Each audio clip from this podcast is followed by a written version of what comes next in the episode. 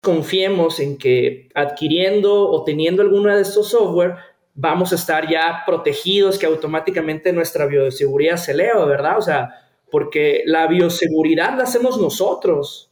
La bioseguridad la hacen las personas, los que están en la granja, los que tienen conciencia del riesgo, los que están comunicándose, los que están ejecutando los protocolos y los que van a alimentar ese programa, obviamente, ¿no?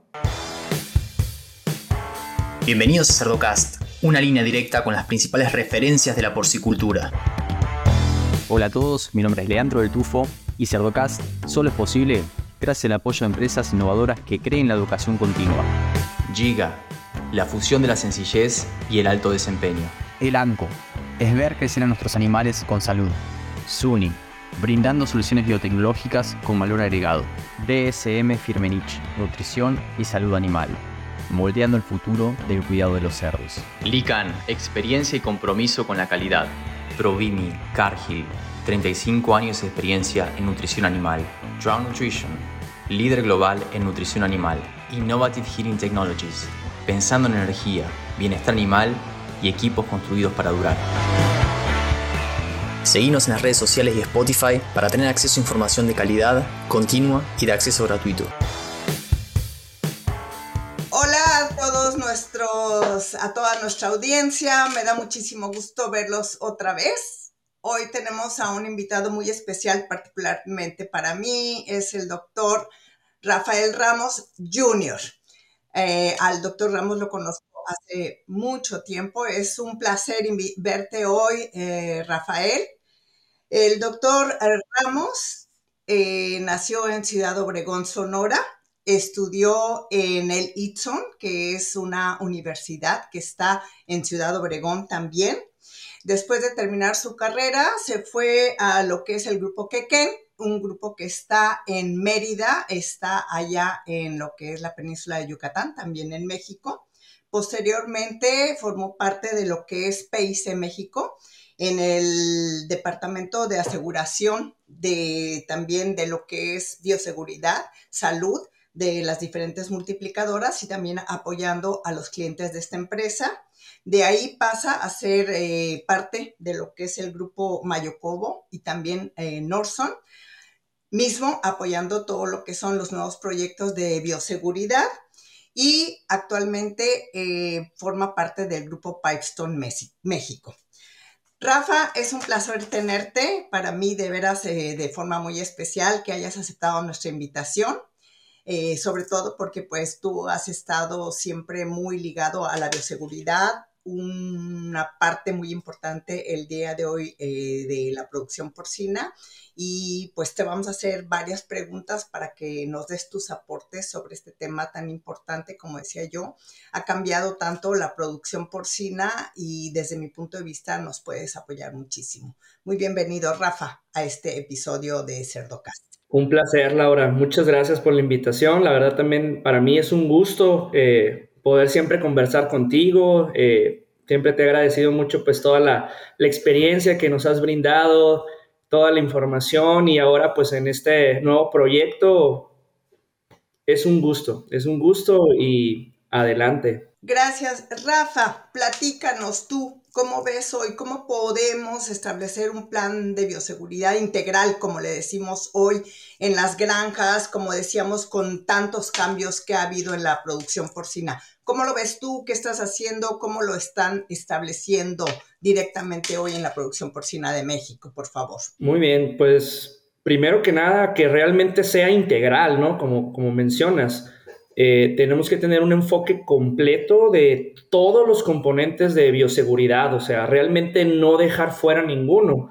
Eh, muchas de las veces eh, cuando nos toca dar capacitaciones, entrenamientos, hablamos de que la bioseguridad es esta cadenita, ¿verdad? Que son una serie de eslabones en el que, pues si nos falla uno, esa cadena se rompe y por ahí tenemos el quiebre. Entonces, realmente es abarcar todos esos componentes, ¿no?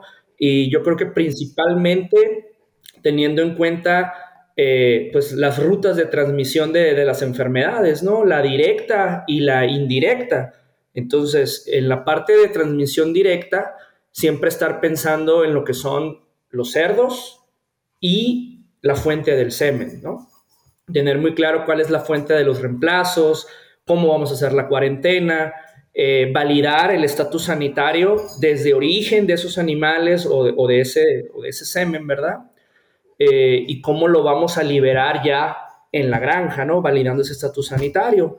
Al igual con las dosis, pues tener muy claro eh, cuál es el programa de vigilancia de esa posta de sementales, cómo es la comunicación con los veterinarios de, esas granjas para que estemos seguros de que lo que recibamos pues viene en un estatus libre de enfermedades. Y por la otra parte, eh, lo que es la transmisión indirecta, ¿no? Que aquí abarca pues la transmisión mecánica que puede ser por transporte, fómites, las personas,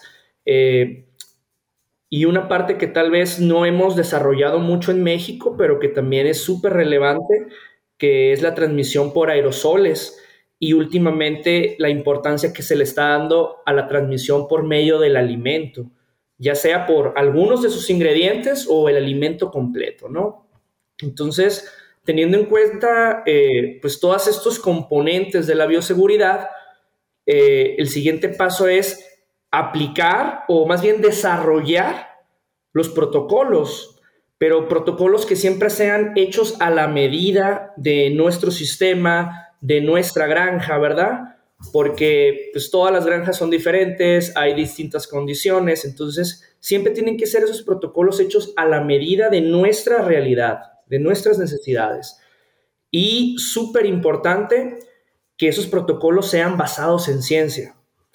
Muchas veces nos, eh, me ha tocado ver eh, sistemas o granjas que tienen protocolos pues incumplibles, ¿no? Que siete noches de vacío sanitario y cinco noches de vacío de la jaula, o sea, eso se hace pues realmente incumplible, ¿no? O sumamente costoso por el tema de, de vacíos sanitarios. Entonces, cosas que sean basadas en ciencia, tienen que ser prácticas también esos protocolos, para que haya una consistencia en el cumplimiento, ¿no? De lo contrario, no nos sirve nomás tenerlos en el papel o en el manual, si no podemos ser consistentes en su aplicación en el día a día.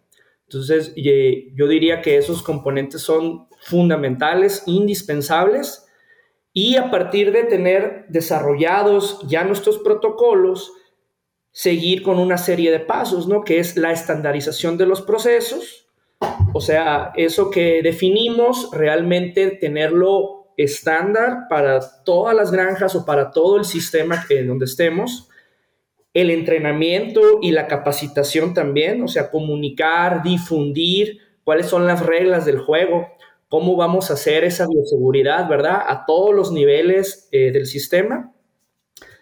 Definidos lo que es los protocolos y la comunicación, viene lo, divertido, ¿no? Que ahora es el análisis de riesgos.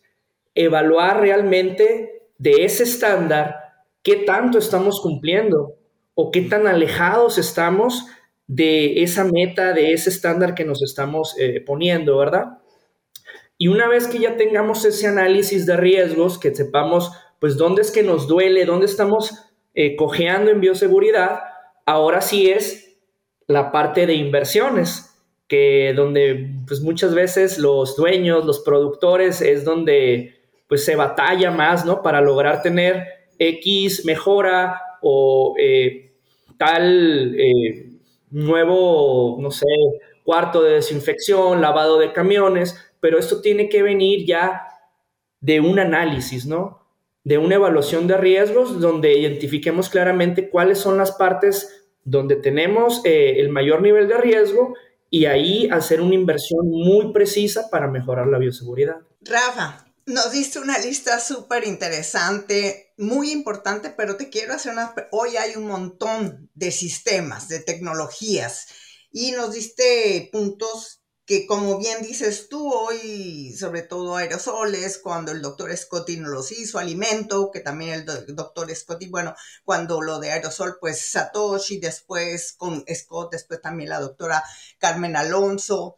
Hoy, como tú bien dices, regresa en base a estas cepas hipervirulentas, pero es realmente, o sea, con todos estos sistemas, tecnologías, eh, informática que tenemos, tal como lo dices tú, tenemos que realmente hacer análisis, tenemos que medir esos riesgos. ¿Realmente existe o estamos tan asustados, tan preocupados que no podemos resolver estos sistemas porque no estamos haciendo las cosas básicas? Porque yo creo que estamos en, esto, ahorita estamos en esos puntos, no estoy haciendo lo básico. ¿Cómo lo ves tú? Eh, riesgo por ejemplo, tú que estás todos los días haciendo esto, nos diste un montón de cosas ahorita. Tú en tu trabajo diario, ¿cómo, cómo estás evaluando? Porque nos dijiste, oye, regreso al aerosol. Alimento yo creo que, oh, ¿tú cómo lo mides? Platícanos porque yo estoy viendo que todo mundo me saca esta lista y ahorita voy a preguntar otra cosa que no mencionaste en tu lista. Platícanos porque yo creo que ya los productores están listos a decir, sí voy a invertir, pero ¿cómo lo medimos? ¿Cómo nos recomiendas tú que lo midamos para realmente poder invertir en lo que, en ese análisis de riesgo que tú nos acabas de platicar? ¿O cómo le hago para medirlo realmente y que realmente inviertan? Tú lo acabas de decir, un plan a la medida de cada granja. Entonces, dinos, ¿qué estás haciendo, por favor? Yo sé que nos vas a poder decir todo, ¿no? Por el sistema en el que trabajas, pero al menos oriéntanos, por favor. No, o sea, realmente yo creo que no hay secretos, no es descubrir el hilo negro. Muchas de las veces eh, cuando hablamos con productores, con clientes, decimos, oye, volvamos a lo básico, o sea, no tenemos que tener la gran infraestructura o los grandes sistemas de análisis informáticos, ¿no? O sea, realmente hagamos la bioseguridad aplicada, lo que sabemos que funciona y eso es un muy buen eh, punto de, inicio, ¿no? Eh, ¿Cómo se maneja en el día a día en mi caso? Bueno, pues primero la comunicación es súper importante, eh, es estar muy en contacto con la granja, con los supervisores, con los gerentes, ¿no? revisando cuáles son las novedades, cuáles visitantes quieren, pues han enviado una solicitud, cuáles quieren ingresar, hacer el background, ¿verdad? De, oye, ¿de dónde, dónde estuviste? ¿Realmente estuviste allá? ¿Estás aprobado? ¿No estás aprobado? Eh, entonces, la comunicación es fundamental en el día a día para seguir los procesos de bioseguridad, ¿no? Ya en la parte más, eh, digamos, operativa del, del sistema, del negocio, pues con estos protocolos, con estos lineamientos, ya va quedando claro en el tema del transporte, por ejemplo, ¿no? Cómo va a ser la distribución del alimento, eh, qué día se va a hacer el destete, qué día se van a vender eh, los desechos, qué día van a salir cerdos a, rastro. Entonces, tener muy claro, bueno, cuáles son los camiones, cuáles son los choferes, tiene que haber alguna adición al programa preestablecido. Entonces, esa comunicación tiene que ser en el día a día. Ya para lo que es, digamos, la, auditoría, ¿no? o la revisión en campo de la bioseguridad, parte de esta estandarización, pues tenemos que tener nosotros nuestra plantilla, un checklist, como quieran llamarle, pero ya muy claro cuáles son los componentes, cuáles son los ítems que yo voy a estar evaluando, ¿verdad? Y eh, sobre eso, pues empezar a llenar nuestra base de datos, llenar nuestro sistema de información para analizar de toda la lista cuáles son los tipos de riesgos donde yo estoy fallando, ¿no? Podemos dividirlos, por ejemplo, como riesgos de ingreso de personal, riesgo de ingreso de insumos, riesgo de transporte, de manejo de mortalidad, etcétera, ¿no? Entonces, ya ahí podemos ir teniendo una parte más clara, más precisa de qué área específica es donde no estamos llegando a ese estándar, ¿no? Posteriormente, comunicación de nuevo esa auditoría, ese reporte, esa lista, ¿no? Es difundirla a todo el equipo. De nada me sirve que se la deje a la granja y listo, ¿no? Hice mi trabajo, ¿no? O sea, hay que ir hacia todo el equipo, todos los involucrados, para que haya conocimiento de qué partes es las que no estamos cumpliendo o donde no estamos llegando a esa expectativa y en conjunto ya hacer esos planes de acción, ¿verdad? De decir, oye, pues vamos a hacer otra capacitación o necesitamos definitivamente hacer un cambio radical acá, o aquí necesitamos invertir, ¿verdad? Porque esto ya no está funcionando, esto es un riesgo latente, constante. Mira, en los últimos tres, cuatro meses, este punto es el que siempre nos está saliendo, entonces necesitamos hacer algo distinto. Y te diría lo mismo, Laura, para el tema de lavado de transportes, para el tema de planta de alimentos, donde tenemos que tener esa base, esa plantilla, ¿verdad? De los ítems a evaluar y constantemente estar comunicando. Ya la frecuencia eh, de cada una de estos análisis, pues dependerá de la agenda, de las necesidades eh, y del nivel de riesgo que estemos encontrando.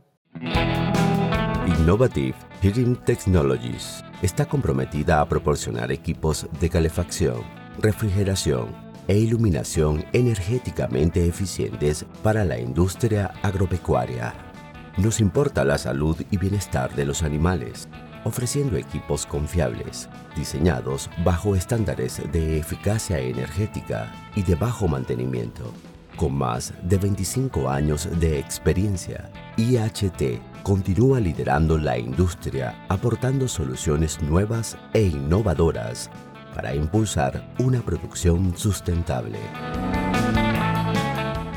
Oye, Rafa, eh, ahorita hiciste lo del famoso checklist. ¿Ustedes están trabajando en tiempo real? Porque a, mí me sigue sorprendiendo, sorprendiendo, perdón. Esos checklists, ¿no? Eso es retrospectivo, ¿no? Ah, entró fulano hace cuatro días ya no nos sirve, bueno, mm, desde mi punto de vista y sobre todo ahorita como estamos, ¿no? Con estos salud que realmente está, yo creo que eh, la producción porcina, creo que yo nunca la había visto así, después de 37 años eh, trabajando en el sistema de producción porcina, nunca había visto el sistema de salud porcina así.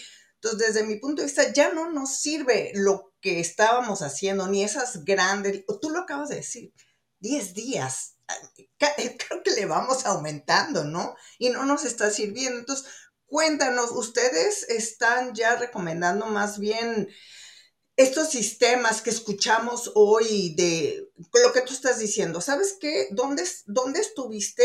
Y que tú mismo ya, o tu sistema, o cómo tú trabajas, ¿cómo están, cómo está eso? Porque cada vez los escuchamos más, estos sistemas. ¿Cómo lo ves? ¿Qué, qué, ¿Tú qué nos recomiendas? ¿Cómo que, dinos, dinos algo que, ¿cómo nos, ¿qué nos platicas, Rafa, por favor? No, muy, interesante pregunta, Laura, porque efectivamente cada vez escuchamos más de estos sistemas o de estos software, ¿verdad? Que, que, nos, que nos facilitan, bueno, eh, ¿qué te puedo decir yo? Eh, efectivamente, la tendencia en la industria es ir a sistemas y granjas cada vez más grandes, con mucha más información que debemos de analizar, ¿verdad? Eh, hace ya algunos años yo escuché el concepto de ciberbioseguridad eh, del doctor Gonzalo Mena y también del doctor Matías Fortini, que ellos trabajaron mucho en AgroSuper, ¿verdad? Que este concepto de la ciberbioseguridad, pues prácticamente se referían a ir digitalizando toda la información, obtener datos relevantes y en tiempo real. Eso para mí es lo más importante, ¿no? Tener la, película, tener la imagen en el momento de lo que está pasando, ¿no? Eh, y de esa manera, con, pues, con mayor precisión, tener pues claro, los aspectos, ahora digamos, de bioseguridad, ¿no? Eh, en el sistema, como puede ser eh, a nivel granja, eh, qué visitantes quieren ingresar o qué visitantes ya, ya ingresaron, ¿verdad? Cuándo ingresaron los insumos a la granja, cómo está el tema de planta de alimentos, el movimiento de los camiones, etcétera. Entonces, es, es un concepto, la verdad, muy interesante por la practicidad y sobre todo por lo valioso de tener esa información rápido eh, y visible hacia un grupo de personas, ¿no? Hacia, hacia todo el equipo. Entonces, eh, hoy en día, pues hay softwares eh, comerciales, ¿verdad? De, gestión de bioseguridad. En lo personal, yo no los he usado, no, no lo, esos software comerciales, digamos, pero sí me ha tocado trabajar con software que son hechos a la medida. O sea, de empresas, de desarrolladores que en base a tus necesidades te crean un programa con temas muy específicos que a ti te interesan, que a ti te gusta evaluar y que sobre todo pues tal vez tienes un poco más de, eh, de privacidad o, mejor resguardada tu información, ¿verdad? Sobre todo cuando se manejan distintos clientes, distintos sistemas y que pues que no, pues que la confidencialidad es algo sumamente importante, ¿no? Entonces, en mi caso, Yo sí he trabajado con softwares eh, de desarrolladores, eh, no los grandes, ¿verdad? Pero sí hechos muy a la medida y la verdad que son de bastante ayuda.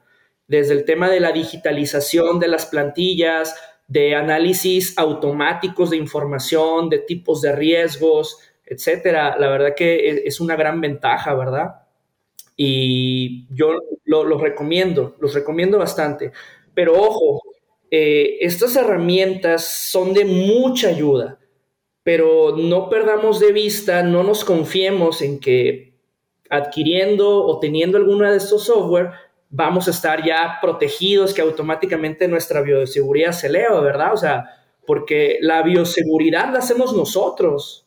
La bioseguridad la hacen las personas, los que están en la granja, los que tienen conciencia del riesgo, los que están comunicándose, los que están ejecutando los protocolos y los que van a alimentar ese programa, obviamente, ¿no?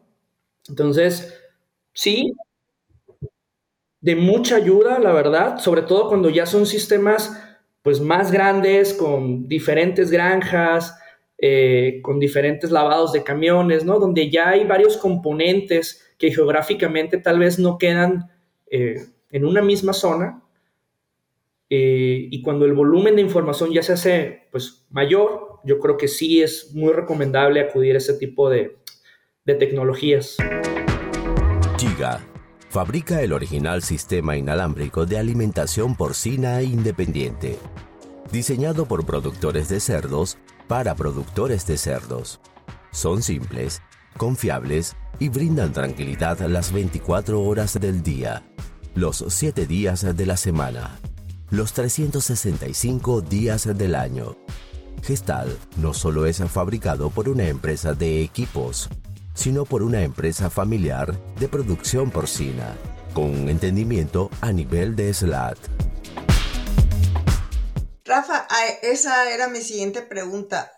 ¿Cómo ves tú, cómo deberíamos entrenar a nuestra gente? Ya me lo has dicho, cada granja es completamente diferente, el personal, estamos teniendo el problema de rotación de personal muy fuerte, no nada más en México, en todo el mundo cada vez que me toca a mí ir a diferentes países. Yo creo que además de salud, ese sería el segundo problema. ¿Cómo lo estás atacando? ¿Cómo estás trabajando con tu gente? ¿Qué estás haciendo con esta situación de rotación y de entrenar?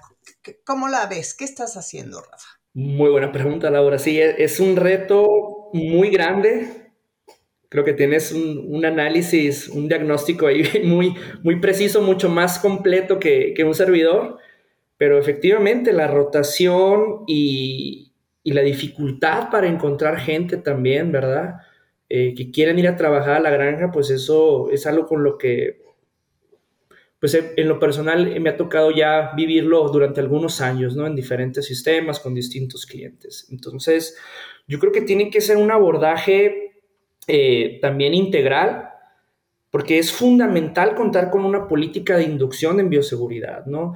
Eh, el tema de la capacitación continua.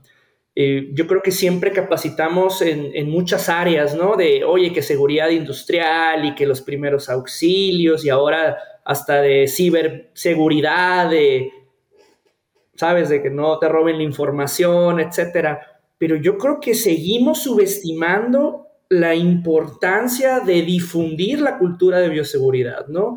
Yo creo que ese debe ser un pilar fundamental en el proceso de inducción, que nuestros departamentos de recursos humanos, eh, la gente que se encarga de, reclutar a, a, nuevos talentos, pues tiene que tener un programa también de capacitación de bioseguridad, donde además es ser evaluados también en el conocimiento de la bioseguridad, no solamente decir, te di una pincelada, decir, ah, sí, mira, bioseguridad, te vas a bañar, vas a hacer esto, listo, ¿no? O sea, un programa también de evaluación, ¿verdad?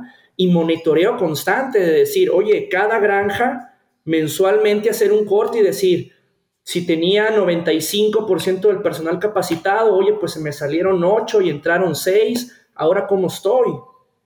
Entonces, siempre tener muy, muy, este, muy visual, no, no perdernos en esa parte de cada granja, cómo tengo a mi personal, ¿Qué porcentaje de ese personal ya está capacitado y por qué no están capacitados?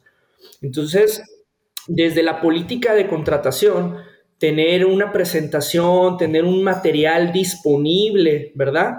En el que entra una persona, firma su contrato y junto con el contrato es firmar las políticas de bioseguridad. Yo acepto, yo reconozco que se me dio la inducción y conozco que A, veces se tiene que hacer. Eh, uno de los últimos proyectos que me tocó participar en bioseguridad fue precisamente hacer un material de inducción en el que grabamos un video, eh, la verdad que estuvo muy, muy padre, muy bonito, muy práctico, y pues, cuando se juntaba el grupo de personas que iban a entrar, bueno, dentro de toda esa inducción de todas las áreas, bioseguridad era uno de los fundamentales. Y por 30, 40 minutos la gente se capacitaba en bioseguridad y se evaluaba en esos conocimientos. Entonces, tenemos que buscar esas formas prácticas, sencillas, ¿no? Con material eh, audiovisual, que la gente esté con la atención ahí, ¿verdad? Y tampoco hacerlo muy largo para que al final, pues esos mensajes claves se queden en las personas.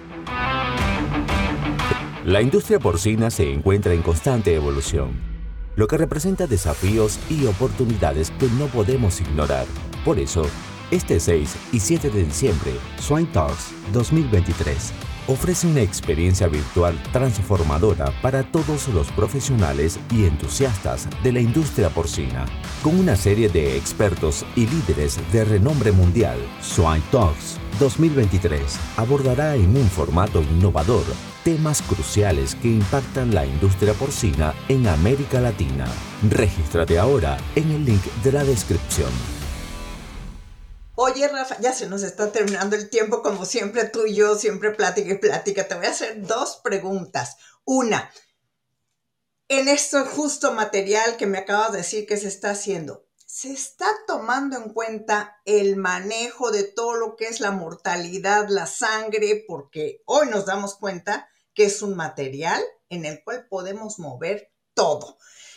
Y yo cuando reviso todos estos materiales, estoy viendo que no le estamos dando la importancia. Ahí vamos, moviendo. Ya no digas el que recoge la mortalidad, porque en México tampoco tenemos esa cultura. Antier y ayer platiqué con dos clientes y estábamos todos, ups, ¿cómo, cómo lo estás viendo? ¿Se, ¿Estamos modernizándonos en eso o seguimos todavía con, no, todavía no le estamos dando esa importancia. ¿Cómo lo ves, Rafa? Uy, es, un tema, la verdad, de muy alto riesgo, como mencionas, ¿no? Por la capacidad que hay de, mover enfermedades. Eh, en lo personal, yo lo veo que todavía nos falta mucho a nivel industria en México de un manejo adecuado, eh, bioseguro, digamos, y, sustentable también de, lo que es la mortalidad. Eh, te cuento un poquito cómo lo estamos haciendo en Pipestone.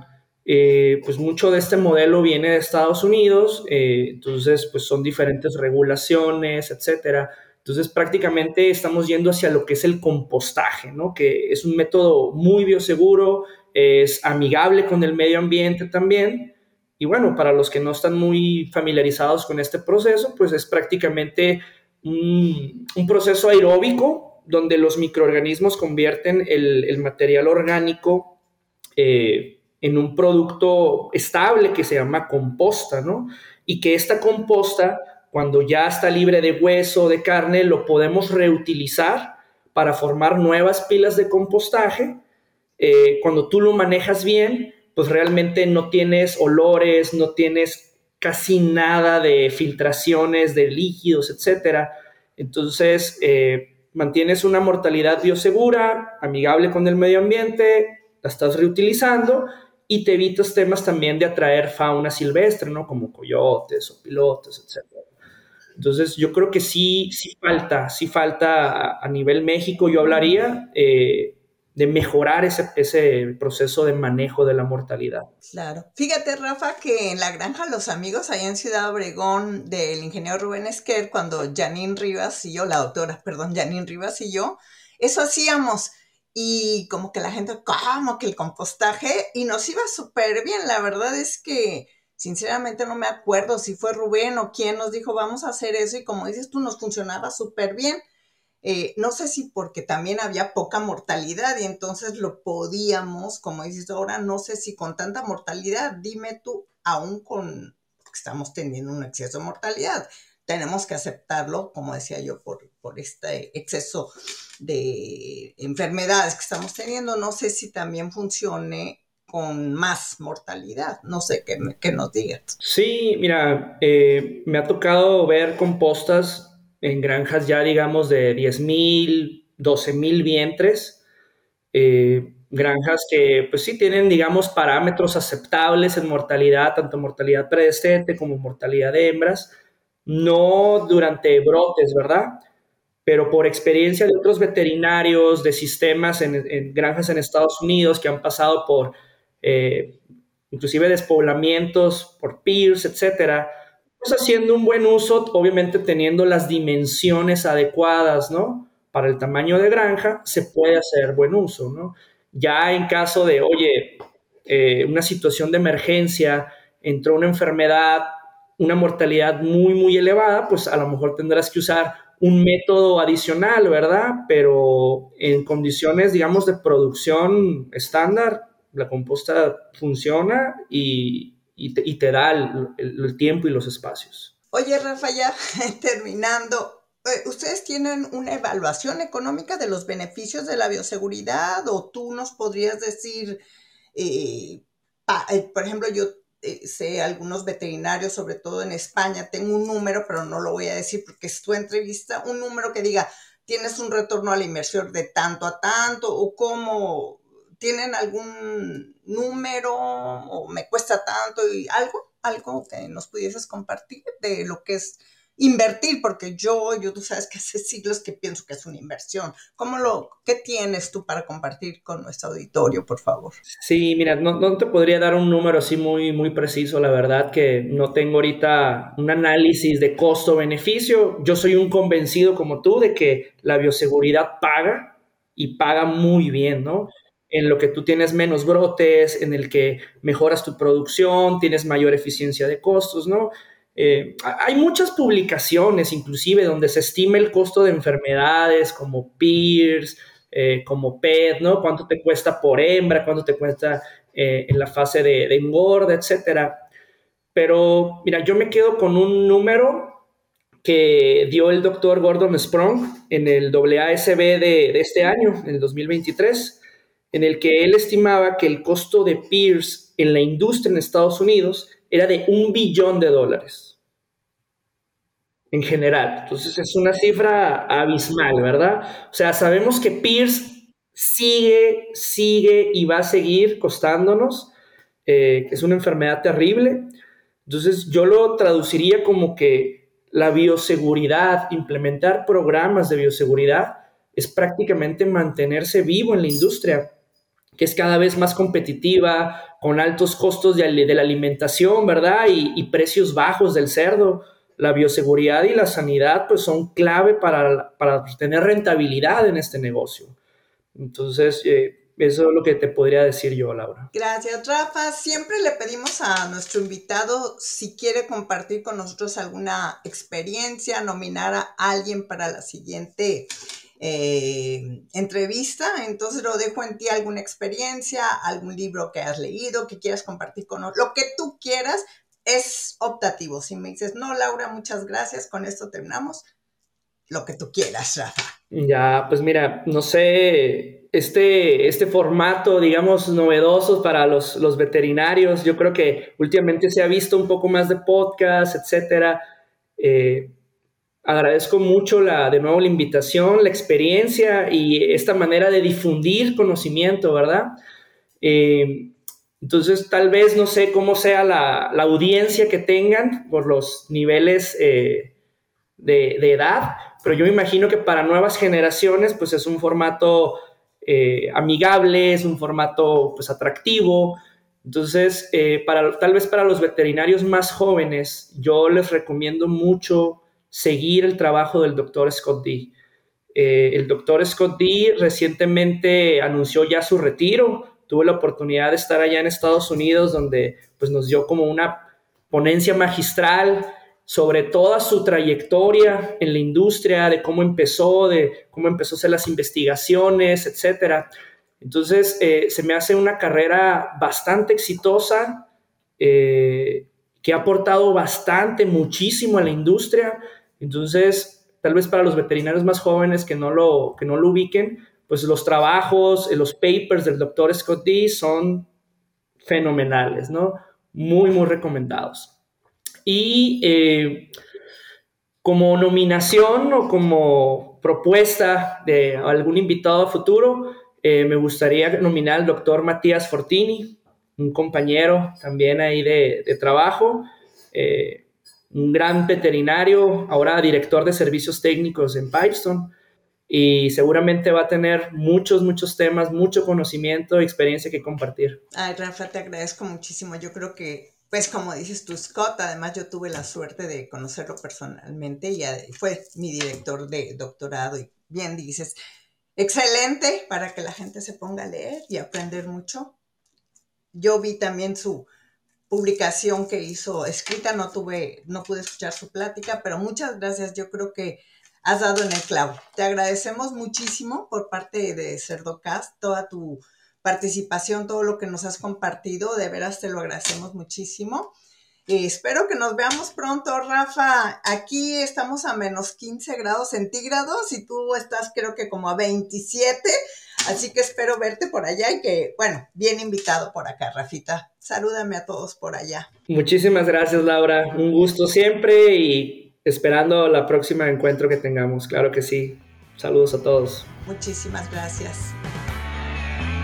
Y a los que llegan hasta acá, les pido que piensen también en otros profesionales de la industria porcina y le compartan este episodio, para que todos podamos sacarle provecho a la palabra de los principales referentes de la porcicultura. Un abrazo grande y hasta el próximo episodio.